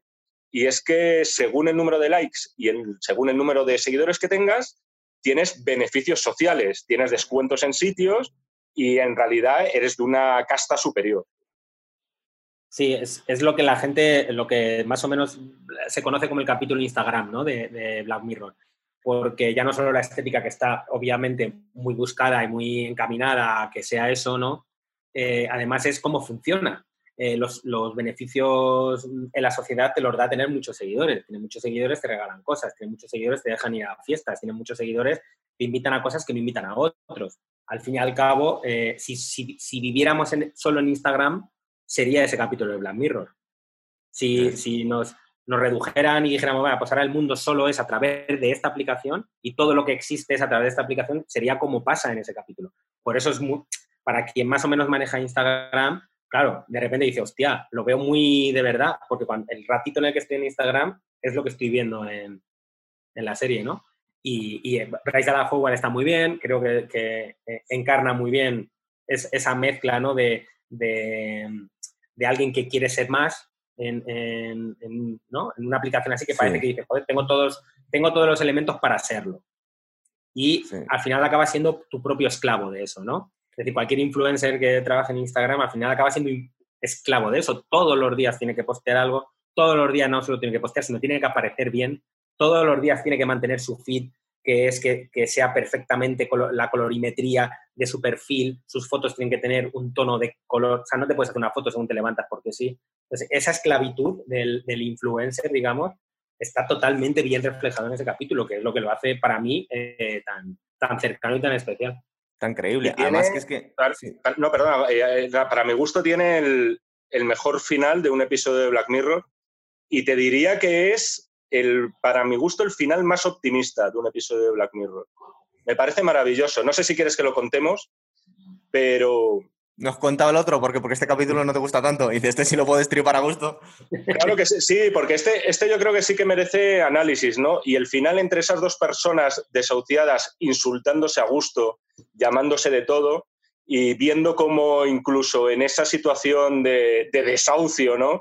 que viven emocional y personal pueden hasta esbozar una sonrisa final, que es lo que vemos en los planos finales, a mí me parece de verdad de los más bonitos que me ha dejado Black Mirror con todo lo poco positiva que puede ser la serie.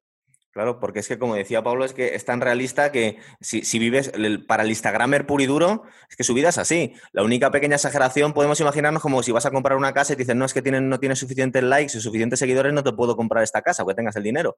Pero es que en esta serie, como no nos hablan de dinero, parece que tu capital casi es tu estatus social. O sea, tú si no eres un 4,3 o un 4,4 no puedes comprar esta casa. No sabemos si ya no cuenta tanto el dinero como tu prestigio. Eso es.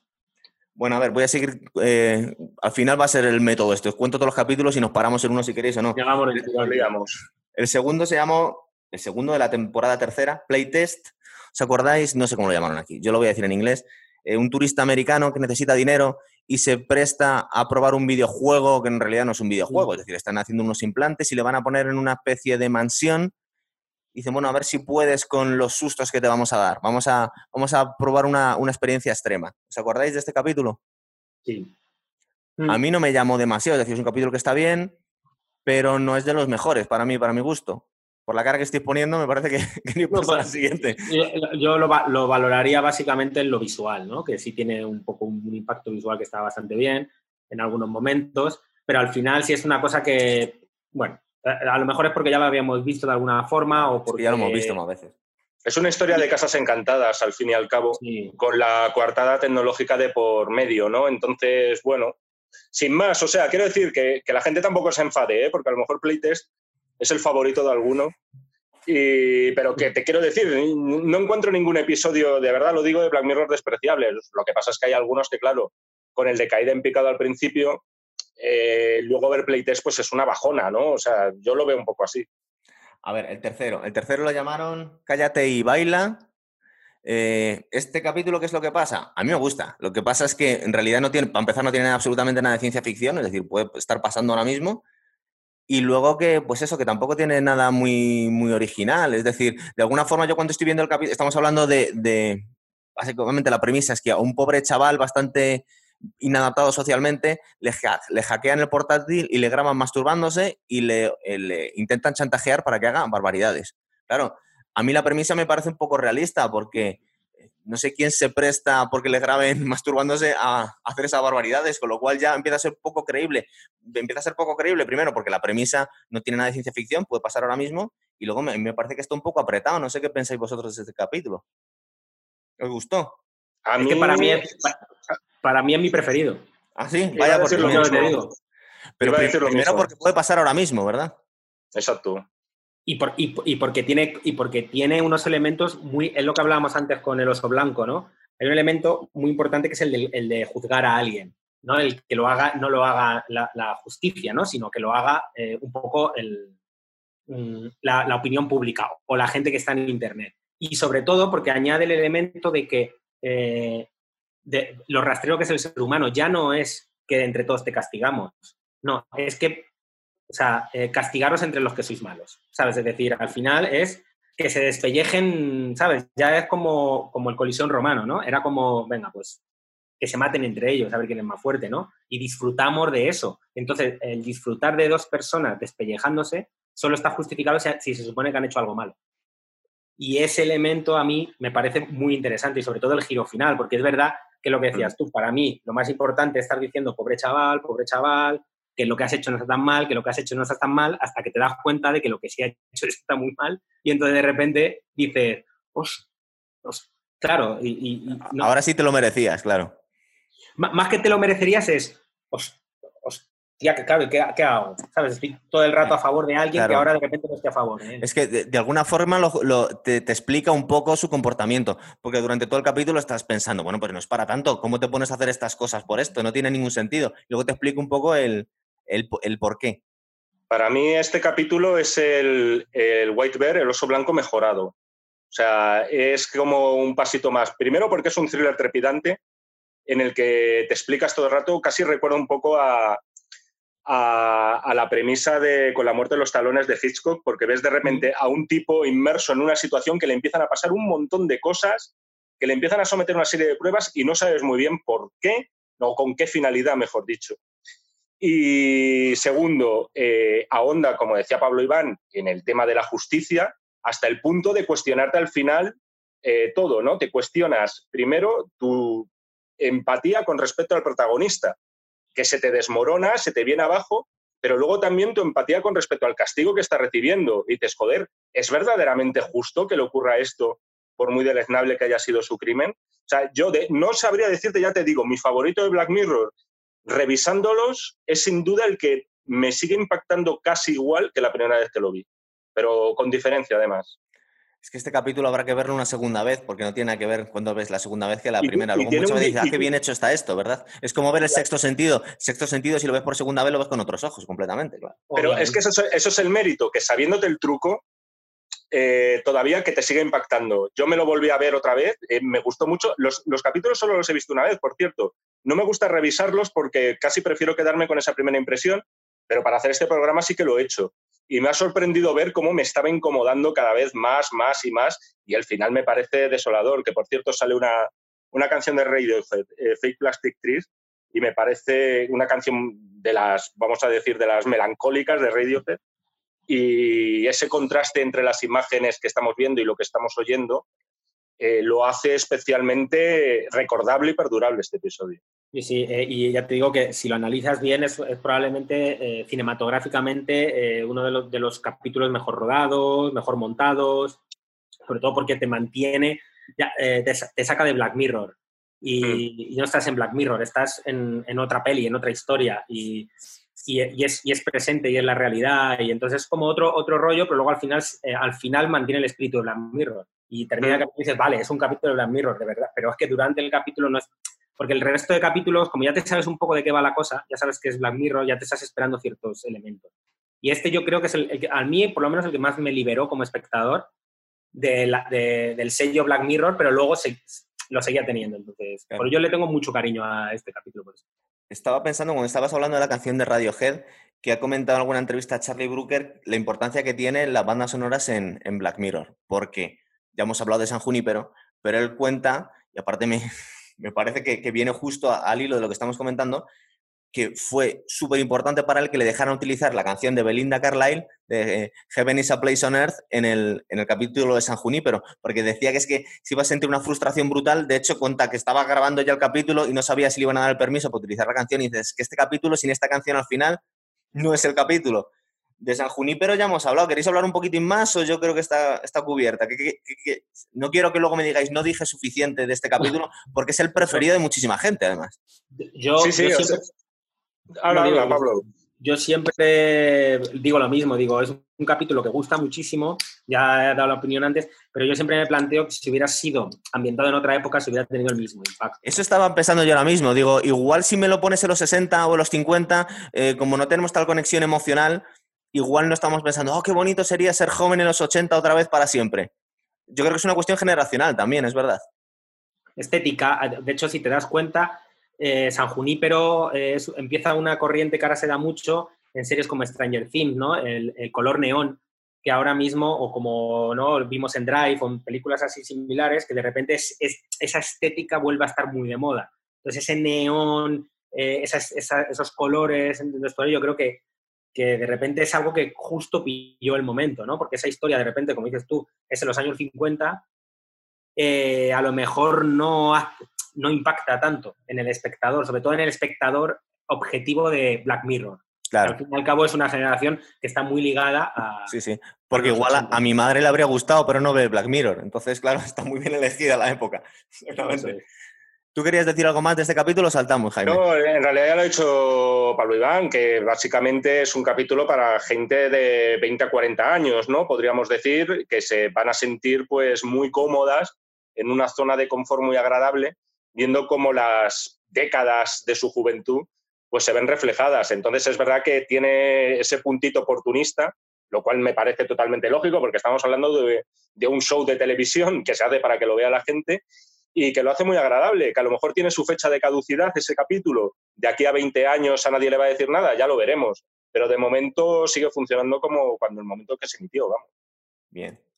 El, siguiente, el quinto, lo llamaron Hombres contra el Fuego, ¿es posible? ¿Os suena que se llamó así en, en, Men Against Fire, me parece, era el título original, pues pero no sé en Básicamente la premisa, eh, vemos a unos soldados atacando a una especie de mutantes en, en un pueblo.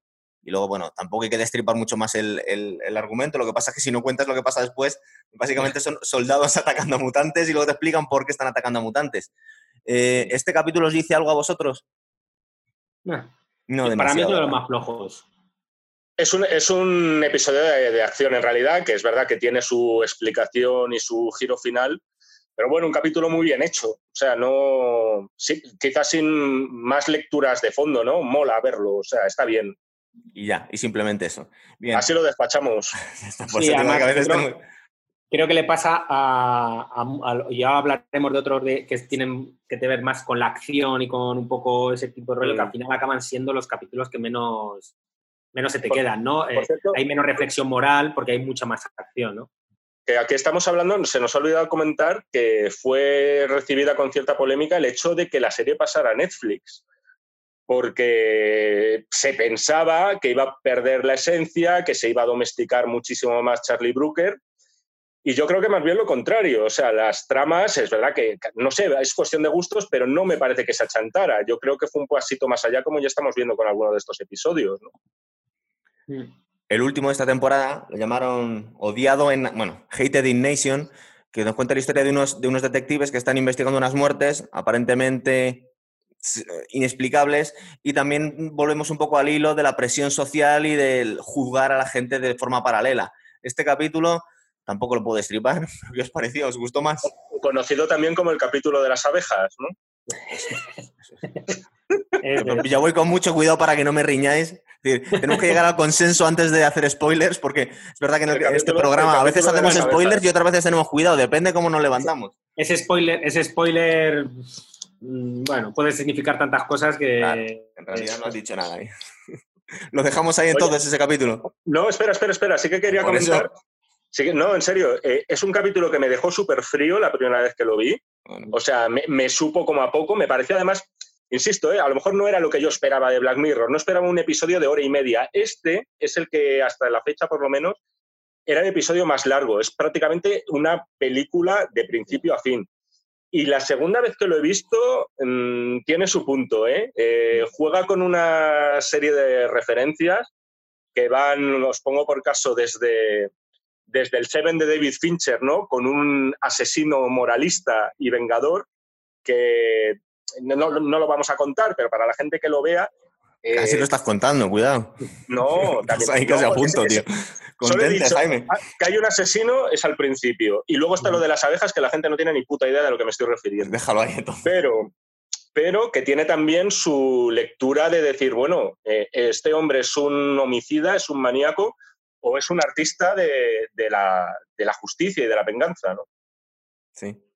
Bueno, la cuarta temporada, que yo la verdad es que tengo que reconocer, ya se me escapó antes que me había quedado aquí. El primer capítulo, el primer capítulo es bastante, a mí me hace mucha gracia, es muy, muy chulo. Es el, lo llamaron USS Callister, por no llamarlo USS Enterprise. Nos cuentan la historia de un friki de éxito porque es eh, copropietario de una empresa de videojuegos. Eh, bueno, estoy contando solo la premisa. Que de alguna forma eh, el escenario futurista que nos están relatando, es posible, eh, a través del ADN robado de tazas de café de sus compañeros, crear una versión digital y ponerlas en el videojuego y ponerlas a su disposición. En principio estamos hablando de un friki de Star Trek, o que no, creo que no aluden directamente a Star Trek en ningún momento. Es una copia de Star Trek, pero no es Star Trek. Y, pues digamos que a las chicas que le gustan, a, los, a su jefe que le cae mal, de alguna forma les mete en el videojuego y los pone a su servicio, una especie de esclavos o, bueno, parte de su tripulación Y como decían en el 1, 2, 3, pues hasta aquí puedo leer de momento. ¿A vosotros qué os parece este, este capítulo? A mí me gustó. Aparte tiene bastante que ver con el, porque yo lo, lo había mencionado más veces en otros capítulos, la creación de simulaciones digitales de, individuos y meterlas en una especie de, universo. Que yo, es una de las cosas originales de, Black Mirror, yo no lo había visto hasta ahora en ninguna película ni ninguna serie. ¿Qué os pareció este capítulo? No me digáis, ¿de verdad no os deja fríos? Eh, no, a, mí, a mí también me gusta. A ver, el planteamiento está muy bien por la estética, por lo que para los trekkies, para lo que significa, ¿no? Lo que pasa que yo creo que se alejaba un poco de, del, estilo de Black Mirror en el sentido de que em, no es tan no es tan palpable, o sea, no es tan palpable otra vez eh, con algo que realmente puede pasar, porque al final volvemos a plantear, a plantear lo mismo que se planteaba en otras, ¿no? Eh, lo, de lo de que un, un ente tenga, eh, un ente que no es humano, ¿no? De alguna forma, tenga la capacidad de razonamiento, ¿no? Y de, y de plantearse su existencia, ¿no? De alguna forma. Y entonces eso ya lo habíamos visto, por un lado. Y por otro lado, bueno, pues al final no deja de ser eh, una especie de fantasía húmeda de, alguien, ¿no? Que es una especie de cosplay gigante que se hace en, ¿no? en su cabeza y lo lleva un poco a... es, un, es, un es, un, episodio ligerito y con esa ligereza, eh, eh, la ligereza a lo mejor en este caso puede jugar en tu contra porque no es lo que te esperas de la serie. O sea, no, me parece mal, ¿eh? me parece un episodio es divertido de ver. Pero bueno, yo no lo pondría en una antología de Black Mirror. A lo mejor si me, si me llevan a seleccionar 10 episodios, no pondría el USS Callister. A mí es que me parece que está muy bien elegido el actor, porque es un tío que tiene una cara muy inquietante. No sé si es que como le estoy recordando de, de Breaking Bad, y a mí me da la sensación que es un tío que está un poco encasillado porque siempre hace de tío.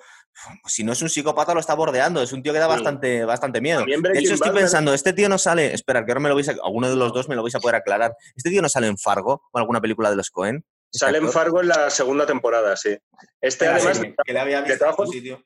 De todas formas, en la primera en la temporada que salía el de Breaking Bad, que me parece que era a partir de la cuarta o la quinta. Y en Better Call Saul creo que también. Este tío está en todos los fregados. A mí de joven me, recordaba bastante a Matt Damon, el actor este.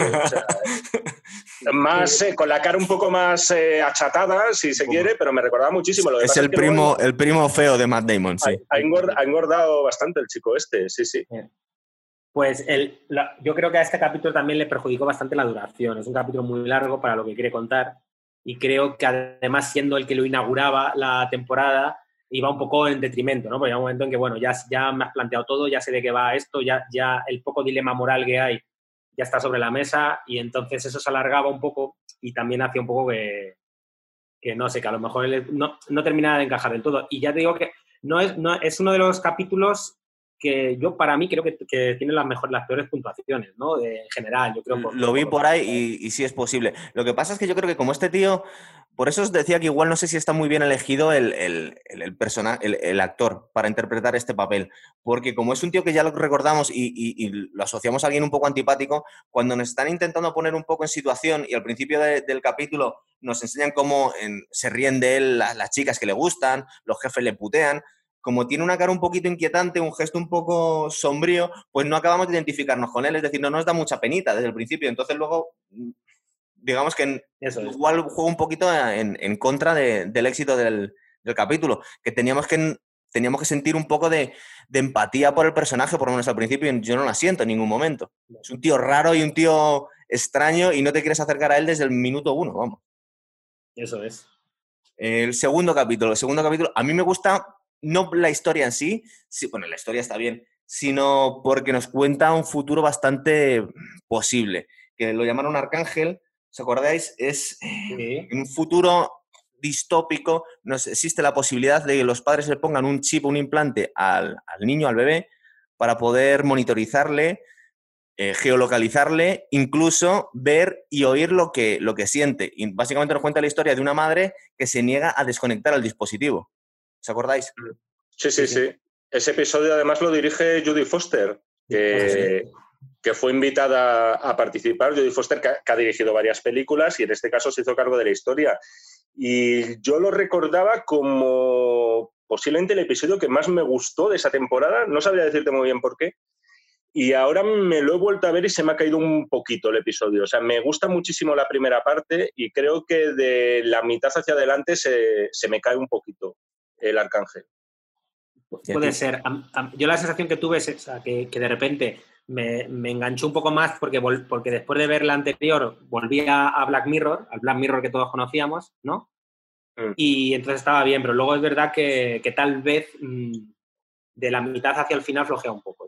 La resolución me parece flojísima la de ese episodio, la verdad. Y es una pena porque es lo que tú dices, de repente te volvías a sentir en Black Mirror cuando lo veías. Dices, esto es justo lo que espero de la serie. Eso es. Vale, pasamos de episodio. Ahora tengo uno, yo los estoy diciendo los títulos en inglés, lo siento. Esto le llaman Crocodile, que pues, nos cuenta la historia del tercer capítulo de una mujer que trabaja en una aseguradora y existe un método por el cual puedes eh, visualizar los recuerdos del investigado. Entonces, de alguna forma nos cuentan como que este dispositivo está eh, a disposición de una, persona que no tendría por qué tener muchas consecuencias, es decir, está investigando causas civiles, no, estamos hablando de causas criminales, no es la policía la que está utilizando este, este dispositivo, sino están utilizándolo por aseguradoras, simplemente para, para, para comprobar si el hecho es tal y como cuentan los afectados.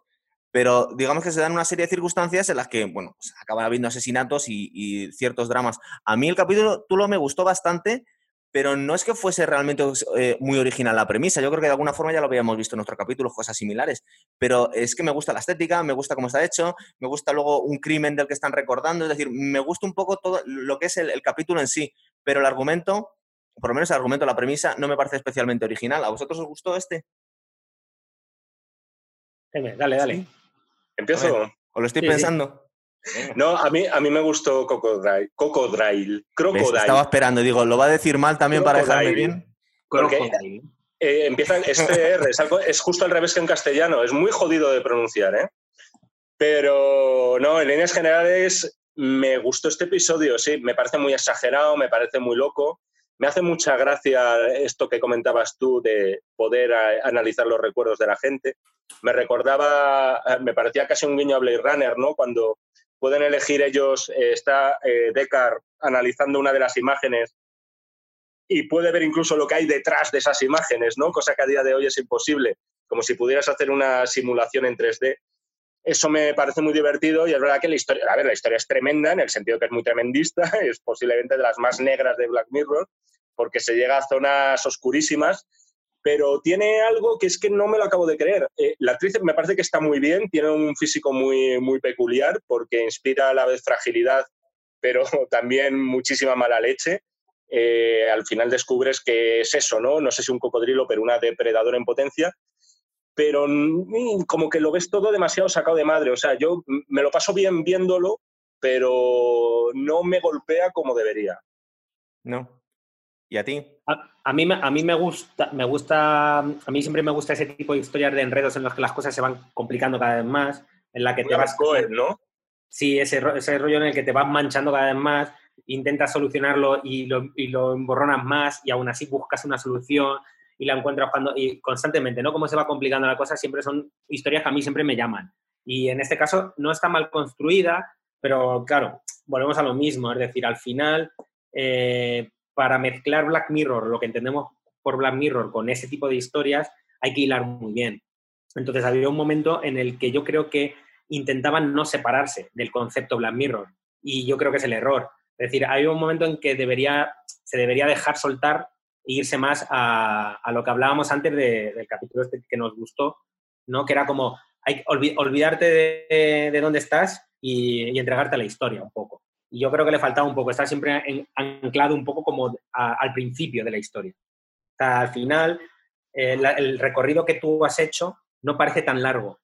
Parece que porque está muy cerca del, comienzo, no sé si me explico. Un poco como que da la sensación de que no ha habido un viaje largo, como el que le pasa al chico, ¿no? El chico pasa, parece que ha pasado un, viaje gigantesco por muchos estados. En cambio, aquí siempre tengo la sensación de que, vale, hay mucha complicación, pero no ha salido del mismo bucle. Y, se, precipita, se precipita todo mucho, ¿no? No es, no es como muy natural. Yo es lo que noto en este episodio, ¿no? Y, es por ponerle peros, ¿eh? Porque a mí es un episodio que me lo veo y me entretiene y me parece que está muy bien, las situaciones también, es por ponerle peros.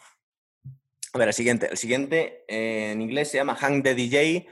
Estamos hablando, estamos viviendo una especie de Tinder virtual, una especie de no sabemos si ni siquiera Gran Hermano. Al principio no tenemos muy, muy claro qué es lo que está pasando ahí. Eh, están forzando a la gente, que se supone que se ha metido en un programa, o no sabemos si toda la humanidad vive así, están, están probando parejas. Y a través de un sistema en la que te eligen a la pareja y te dicen, nada más conocerla, el tiempo que vas a estar con ella. De alguna forma vienes predestinado, no, no te puedes hacer ilusiones o, dejártelas de hacer. Te dicen, no, vas a estar tres meses, dos días, y de alguna, de alguna forma es una es una historia en la que vamos viendo, eh, de alguna forma, me da la sensación que es una historia, por lo menos al final, es un poquito más, menos sombrío de lo que parece.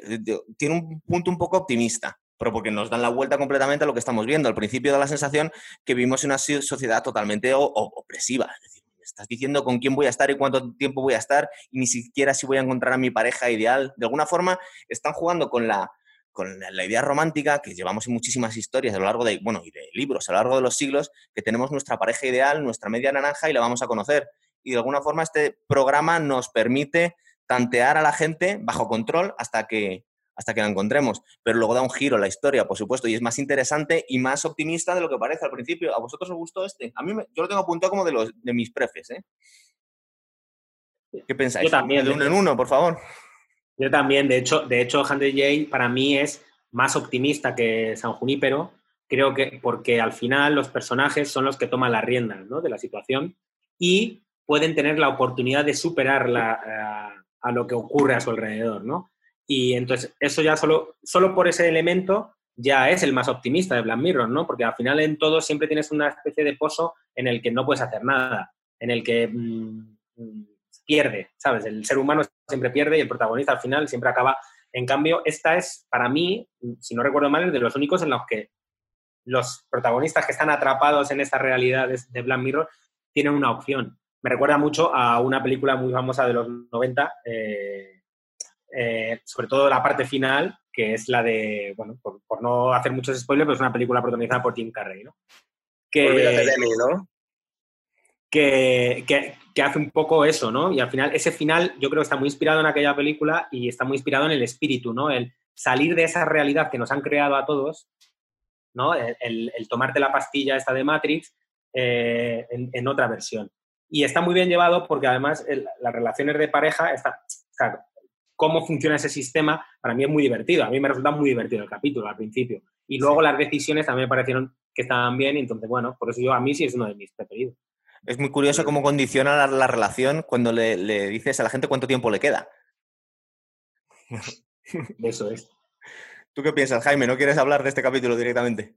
Ya lo habéis dicho, sobre todo vosotros. Eh, a mí eh, me parece primero de los más abstractos de Black Mirror. ¿eh? O sea, no me parece de los más fáciles de ver en un principio. O sea, tiene sus propias reglas y las vas descubriendo poco a poco y te cuesta ubicarte en líneas generales eh, veo la semejanza que hace Pablo Iván con, la película de Jim Carrey, la de Olvídate de mí, que creo que era la que te referías. Él no había dicho el título, ¿eh? Eso lo has dicho todo tú. Pero, pero, ¿Te imaginas que está pensando en otra? También te digo, es una película que tampoco ha visto demasiada gente. Y, la, gente que la vio eh, no la acabó.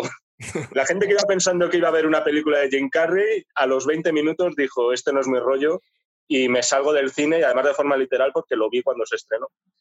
Y bueno, por lo general es un capítulo que a, ver, a mí no es de mis favoritos, pero muchísima gente, o sea, disfruto más escuchando a la gente hablar de este capítulo que viéndolo y viendo las interpretaciones que hacen, sinceramente. Bien, vamos a pasar de capítulo. Este capítulo, como comentabas tú, que hay, hay, capítulos que realmente son de acción. Este es de acción. Se llama Metalhead, que nos cuenta un futuro apocalíptico en el que la humanidad ha sido casi exterminada y tiene que huir de unos robots como curiosidad, el capítulo está grabado en blanco y negro y a los que seáis un poco frikis, si veis el capítulo vais a dar cuenta que estos robots se parecen peligrosamente a unos que existen ya, de una compañía que se llama Boston Dynamics, y es que parece que están sacados de, ese, de, esa fábrica, los, los, robots. De hecho, es que en, unos en unos años nos podemos imaginar que esta situación, hombre, no sé si acabaría con la humanidad, pero si no podemos imaginar estos robots persiguiendo a personas, porque de hecho no sabemos si es una de las, de las de los, de los objetivos que le están poniendo a la hora de crear estos bichos. ¿Os acordáis del capítulo este? Simplemente con que digan blanco y negro os tenéis que acordar. Y de los robots, ¿verdad? Nos acordamos de todos. Bien, bien. para, mí, para mí probablemente es, de los peores valorados. Además, ese robot del que hablas, por ejemplo, ahora se han puesto muy de moda hace dos días, justo además, eh, porque hay un robot exactamente similar en Singapur, no sé si lo habéis visto, que se pasea por los parques de Singapur para que la gente mantenga la distancia. Entonces, eh, ahí sí que se parece peligrosamente a lo que vemos en el, capítulo. De todas maneras, aquí ya se le empieza a ver un poco las costuras a lo que buscan siempre los creadores de Black Mirror, que es buscar elementos reales que ya existen y llevarlos a, ¿no? a una realidad. Estos robots evidentemente no están creados de la nada, están muy bien pensados que son robots que ya existen, que saben que esas empresas, como está pasando en Singapur, iban a poner a estos robots en escena y entonces a la gente le va a impactar mucho más, hostia, esto ya lo inventó Black Mirror, ¿no? Entonces buscan un poco eso. Y como capítulo, eh, bueno, es que realmente no, no tiene más, parece como la, digamos, el tercer acto de una película, ¿no? De, es como una peli de zombies, en realidad. Lo que pasa es que me cambias los zombies por robots. Es una historia de supervivencia que tiene su girito final, porque claro, a veces también, incluso en eso, tampoco es no funciona de manera muy orgánica, porque a veces te da la sensación de que en el guion dicen, oye, no, no vamos a contar solo esto, hay que dar el girito final de la historia para que se vea lo que verdaderamente estaban buscando estos tíos, ¿no? Sin más, o sea, es entretenido, mola que sea en blanco y negro, eh, posiblemente es el que más he invertido en efectos especiales, ¿no? A la hora de, recrear a esos perros.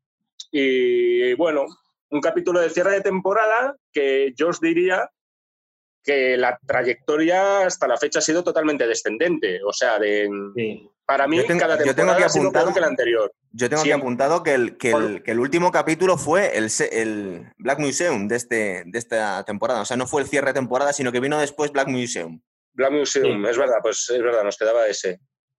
También, pero con conocimiento de causa, digo, cuidado. Sí, sí, no, no, no, pues no, si quieres pasamos a ese directamente, porque además yo ya lo he dicho antes que me parece, eh, me divierte mucho, me parece divertido. Con este voy a tener cuidado, si lo destripáis yo pongo la responsabilidad a vosotros, porque es verdad que es complicado contarlo sin como tantos capítulos de, estos. ¿Eh? Exactamente. ¿Qué le pasa como el de White Christmas? Si lo, si lo explico un poco, lo, lo destripo. Estamos hablando de una situación en la que llega una chica eh, que va a echar gasolina en, una estación de repostaje medio del desierto, se encuentra un museo muy extraño y eh, pues entra pues prácticamente pues de forma un poquito, por lo menos nos parece al principio, de forma desinteresada como para matar el tiempo. Es una especie de museo de los horrores digitales y el, y el propietario decide enseñárselo y bueno, nosotros vamos a ver qué pensáis, vamos a dejarlo aquí. Este capítulo que os ha gustado mucho es el último que tengo ya que apunto en la lista. Luego, si es cierto que hay otra temporada que yo no he visto, me la podéis destripar a gusto, porque yo sí me dejo. Eh, pero, pero, ¿qué os parece este capítulo? Es un homenaje un poco a todos los capítulos de Black Mirror. Porque Eso sí iba a decir para empezar. Un poco recorrido. referencias a todos los capítulos anteriores. Todo, todos son referencias a todos los capítulos. Es un poco esa, un auto-homenaje en muchos casos, ¿no? Y, bueno, el capítulo está bien, te lleva por sitios mm, que están bien, te, te, tiene atrapado, está muy bien rodado. A mí ella me encanta, me parece que hace un trabajazo, pero un trabajazo. Y, bueno, a mí, sí me, me, dejó un buen sabor de boca. Para lo que estaba siendo la temporada, al final, ver este como último te deja, te deja un buen sabor de boca y te, te deja un poco desesperanzado, porque decías, parece que es hasta aquí donde pueden llegar. Parece que ya mm, tiene un poco más ¿no? que añadir a, los demás. Es la sensación que me quedó y dije, pues ya está, es como el remate final, ¿no? esa fue la sensación que tuve en su mano. Porque de alguna forma es un poco un refrito de muchas cosas que ya nos han contado. Es decir, no, no hay grandes ideas originales, sino que es una. Voy a contar una, una historia con todo lo que tengo hasta ahora. Eso es. Jaime, di algo del sexto. No, ya, ya he No te lo he destripado, te lo he dejado a ti, a tu disposición. No, no me gusta destripar, ya lo sabes, pero que en este caso me, no me, me, ha gustado, o sea, ese, me parece muy divertido. La segunda historia me parece cachondísima, o sea, la historia que ya le he contado antes del señor que ve cómo su mujer la implantan para que siga viva de algún modo en su cabeza, eh, me parece muy, muy divertida, también con su punto de tristeza. Y sí, en líneas generales un buen remate de, temporada, justo lo que, lo que esperas, ¿no? Luego parece ser que hubo una quinta temporada, yo esta no la he seguido, me lo podéis contar a vosotros ahora, te leo con vosotros, contarme un poco de qué iba tanto la quinta temporada como eh, el famoso Burnersnatch, ¿no? Como, no recuerdo muy bien cómo se pronuncia. Bandersnatch, ¿no? La, el ah. Elige tu propia aventura. De, Bandersnatch y la temporada 5. Eh, bueno, eso como, yo, a mí Bandersnatch, eh, me parece un experimento bastante interesante, es lo que hablábamos antes. Black Mirror termina esa temporada como diciendo, bueno, parece que hemos tocado techo, pero como no somos, como no somos lo habitual y siempre nos hemos salido de lo normal, vamos a hacer algo distinto. Y Mandernatch no deja de ser un experimento. ¿Qué, ¿Qué, pasa cuando haces una cosa por primera vez? Que evidentemente tendrá carencias. Que si alguien coge esto y lo vuelve a hacer de otra forma, lo superará.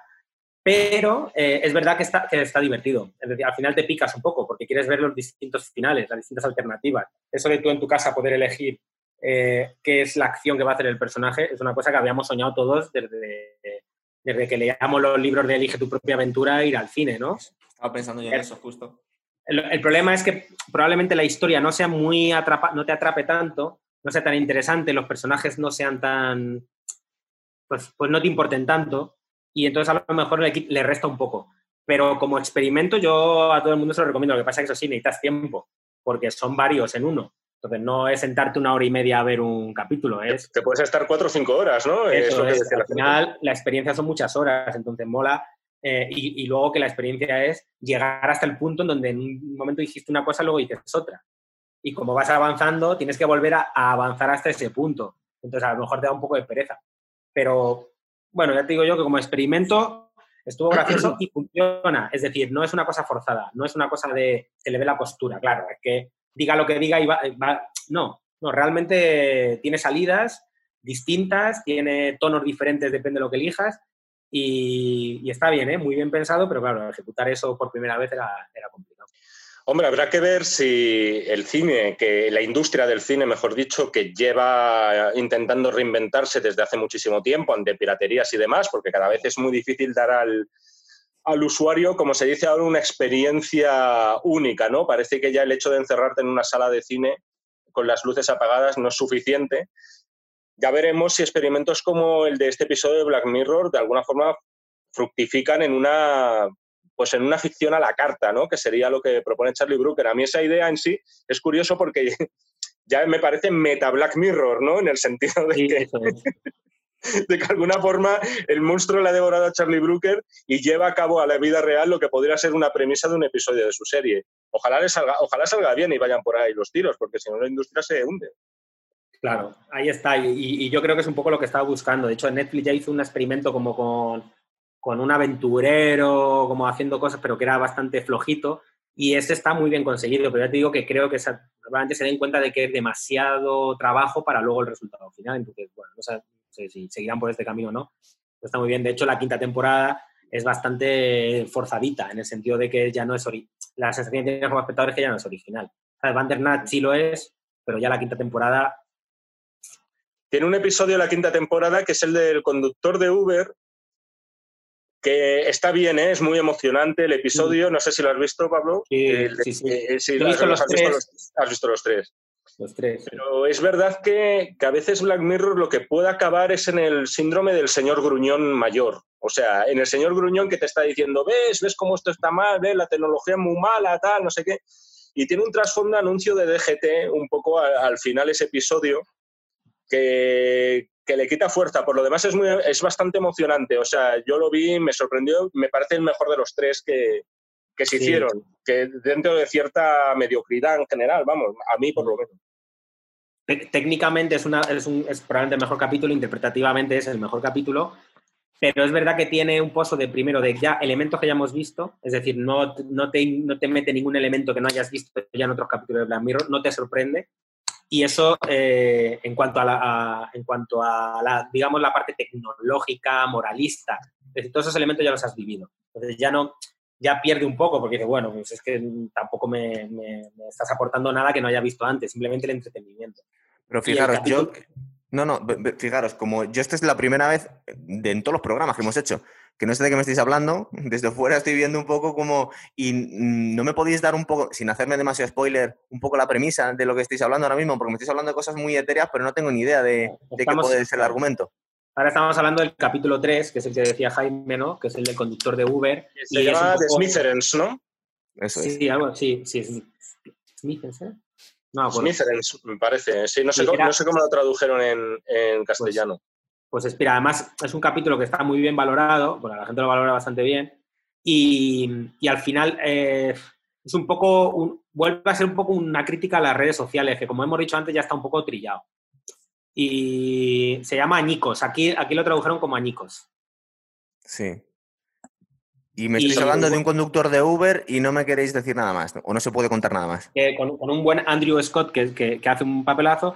No, es alguien que perpetra una especie de plan para lograr algo y comienza con, siendo un conductor de Uber. Pero luego la cosa se empieza a, a enrevesar, pero tiene que ver con otros elementos que hemos visto, como es eh, pérdida, relaciones, eh, redes sociales, eh, castigo.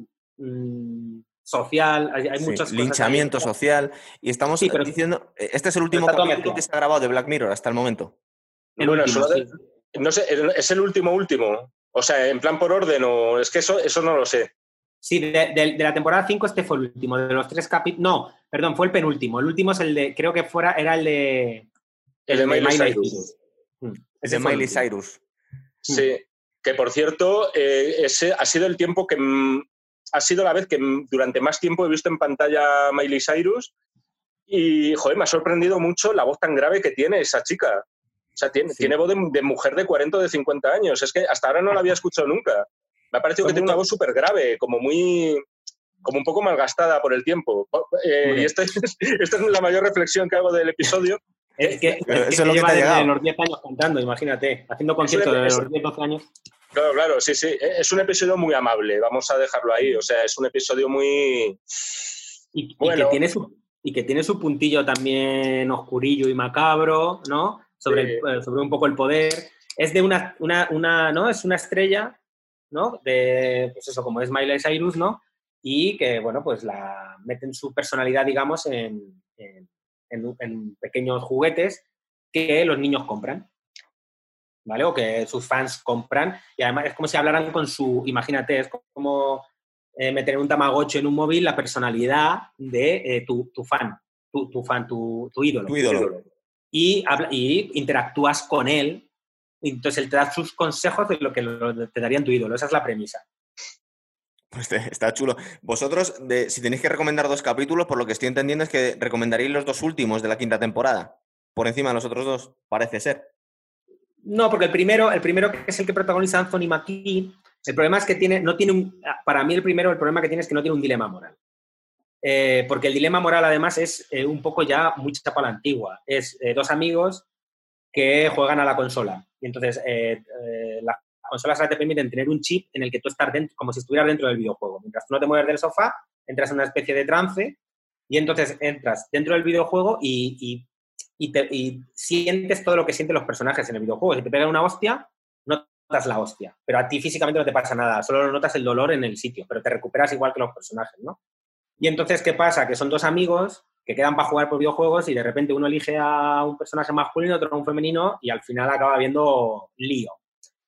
Eh, ese dilema, a mí, a día de hoy, el dilema que les Muy poca cosa, claro. Sí, porque cada uno tiene su pareja, se supone que tienen sus matrimonios, sus parejas y tal, su vida, pero luego ellos quedan en el videojuego para dar rienda suelta a su amor. Entonces, no existe un dilema moral hoy en 2020 eh, que, te pueda decir, uy, ¿qué haría yo? Que, ¿no? Es un poco... Yo creo que lo hago o no lo hago, ya está. Ese episodio, si se hubiera estrenado antes de Brokeback Mountain, por ejemplo, te pongo por caso, pues todavía, pero claro, Brokeback Mountain tiene ya 15 años, ¿no? Desde que se estrenó. Y es lo que dice Pablo Iván, no hay, no hay dilema en este caso. Bueno. Entonces, ya, que hemos... como espectador no le ves, simplemente le dices a los tíos, o, lo reconocéis o no lo reconocéis, o, por lo menos afrontarlo, o decir, mira, eh, tengo esta fantasía, dices a tu mujer, mira, es que a mí me mola hacerlo con mi colega en el videojuego, pero en la vida real nunca lo haría con él, o sí, o pero, ¿sabes? Es decir, pero no hay un dilema que no pueda salir de él, como pasa en la mayoría de los capítulos de Black Mirror, ¿no? Y además, es que ya te digo, que es un planteamiento de qué, te estás planteando, tu homosexualidad a través de la tecnología o tu bisexualidad. Chicos, pues bueno, pues hoy día... claro. Mm, pues que sean todos los problemas así, claro. Eso es, no te impacta. Entonces ahí, e, ese está flojo por eso. Y ya te digo que entonces ahí se pierde un poco lo que había sido Black Mirror, porque ya no te sorprende, ya no, ya no son capaces de crear algo que te sorprenda. Entonces van, van buscando más el concepto de sorpresa por, el, por la premisa ¿no? Por, lo que te están presentando como elementos que por el dilema moral que te puedan suponer. Y se nota mucho en esta quinta temporada porque los dilemas morales están eh, muy diluidos. Al final está muy claro lo que pasa. No hay que, no te vuela la cabeza ni te vas a la cama diciendo, ya qué mierda de sociedad. No es tan claro, no es tan claro además que vaya a haber una sexta temporada. ¿eh? Eh, ya veremos si la hay y curiosamente en un momento en el que yo creo que, sería más necesario que nunca hacerla, pero cuando le han preguntado a Charlie Brooker al respecto, ha venido a decir en su inglés natal que no está el horno para bollos para sacar ahora mismo una temporada de Black Mirror después de todo lo que eh, ha pasado y está pasando actualmente. Bueno, de hecho, cuando le han preguntado, él ha dicho, había una sexta temporada de Black Mirror y él siempre responde, abre la ventana y saca la cabeza y la ves. Ahí está, delante de nosotros ahora mismo. ¿No pensáis que le, puede pasar algo por el estilo? Bueno, aparte con todas las desgracias, digo desde el punto de vista de eh, accidentes que le pasó, que le ocurrieron a la serie, que le puede pasar un poco lo mismo que a House of Cards, que una vez que eligieron a Donald Trump, pues dejó de tener tanta gracia la, la serie, porque dice, bueno, es que al final es que casi miro por la ventana y es lo mismo. De alguna forma, lo que nos estaban intentando vender con, Kevin Spacey, más allá que luego cayó en desgracia, pues es que, es que bueno, casi la realidad supera la ficción, con lo cual deja de tener, deja de sorprenderme ahora mismo House of Cards y supongo que igual con Black Mirror está diciendo lo mismo este hombre, ¿verdad? ¿Sabes cuál es la sexta temporada de Black Mirror para mí? Si no la habéis visto, una serie de HBO que se llama Years and Years. Ah, sí, bueno, sí, lo que pasa es que eh, eso pensaba yo, pero realmente mm, yo lo que he visto en esa serie es que no tiene tanta ciencia ficción, ¿verdad? Bueno, vamos a ver, para empezar, esto sigue una línea, no, es, no estamos hablando de capítulos sueltos, pero a mí me da la sensación, aunque es posible que construir el caso de que en, en Black Mirror tampoco es tan importante las historias, la ciencia ficción, el filtro de la niña, toda la parte del filtro de la niña y lo que quiere, en lo que quiere convertirse la niña es un caso. sí. Sí, total, sí, pero yo creo que es un poco más o menos lo, único así revolucionario, ¿no? El resto nos están poniendo un futuro más o menos cercano, pero la historia no. Pero que, cuando pase, porque hay un momento en que hablan, de, por ejemplo, de los plátanos, ¿no? Estamos en el 2020 y poco y te dicen, hostia, un plátano. Hacía que no veía yo un plátano. Elementos que te recuerdan un poco a al Black Mirror y que, no, y que no es raro. O sea, quiero decir, igual que ahora de repente vemos lo que está pasando con la pandemia, lo que hablabas de House of Cards con Trump, de repente lo que te cuenta Jars and Jars dice, es que, no me, es, que, es que lo mismo lo tenemos en... personajes como el de Emma Thompson eh, los tenemos en todos lados. Aquí tienes a Pascal o, a cualquier personaje que lo único que hace es generar bronca y cuestionar a la gente moralidades que ya estaban superadas, que de repente eso lo que hace a la gente es, pues estoy enfadado, quiero a alguien como esa, ¿no? Porque quiero recordar, bueno, la, porque nos están, nos están partiendo de, del momento actual, básicamente, y, nos, nos, nos, auguran un futuro en el que, bueno, sin destripar demasiado la película, creo que Donald Trump tira una bomba nuclear a los chinos y Emma Thompson es una especie de Boris Johnson. Es decir, porque tampoco le cambian el sexo y viene a ser un poco lo mismo. Pero, que no nos han cambiado mucho las premisas, ¿verdad? Pero es que fíjate, Trump tirando una bomba china. Es decir, mira lo que estamos escuchando en los últimos meses, ¿no? Y, y, energúmenos como Boris Johnson en presidencias de países, ¿no? Entonces, al final, eh, es, esos futuros, eso que, por ejemplo, le, pasa a Cherry Brooke, que dice, es que, ¿qué hago ya con Black Mirror? Es decir, yo ya he agotado lo que creía que iba a pasar. Ahora es muy difícil. Yo, yo eh, creo que mm, no me parecería mal que directamente la serie se quedara en lo que es, porque da la impresión de que de que puede ir en mayor decadencia. O sea, a veces es mejor saber cuándo despedirse y, cerrarlo que, y quedarte en una serie de culto y no en una franquicia que estás sacando a duras penas cada dos, tres años y cada vez con la gente pues más desencantada o criticándote, diciéndote que te repites. Quizás es el momento para que Black Mirror eche el cierre, que yo creo que ya su función la ha cumplido, sinceramente, con crece.